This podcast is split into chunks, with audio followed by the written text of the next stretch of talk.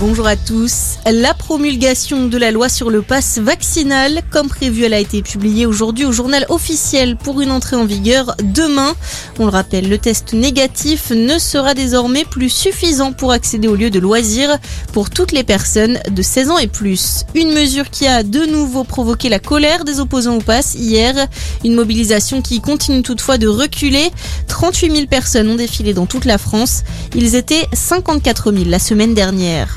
Dernier jour pour s'inscrire à la primaire populaire. La plateforme qui doit investir son candidat dimanche prochain réunit déjà plus de 370 000 personnes. Ils devront désigner leurs favoris parmi sept personnalités de gauche, notamment Christiane Taubira, Jean-Luc Mélenchon, Yannick Jadot et Anne Hidalgo. Les candidats déjà désignés par le PS, les Verts et les Insoumis ont annoncé qu'ils ne reconnaîtraient pas le résultat du vote.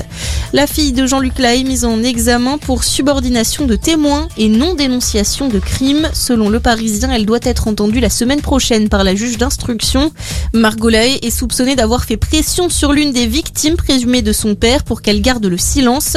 On le rappelle, le chanteur mis en examen pour viol sur mineur est en détention provisoire depuis presque trois mois. Au moins 123 morts en 4 jours en Syrie. Des affrontements ont lieu depuis l'attaque d'une prison par des djihadistes. L'établissement gardé par des forces kurdes retient plus de 3500 combattants de l'État islamique.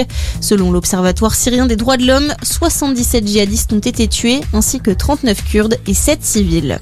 Et puis, déception pour Cyril Gann en MMA. Le combattant français n'a pas réussi à détrôner Francis Ngannou en finale du championnat du monde poids lourd du FC ce matin. Le Camerounais a toutefois salué la résistance de adversaire qui a tenu jusqu'à la fin des 5 rounds. Cyril Gann qui a d'ailleurs remporté les deux premiers rounds avant que le champion du monde ne reprenne l'avantage. Voilà pour votre point sur l'actu. On vous accompagne toute la journée.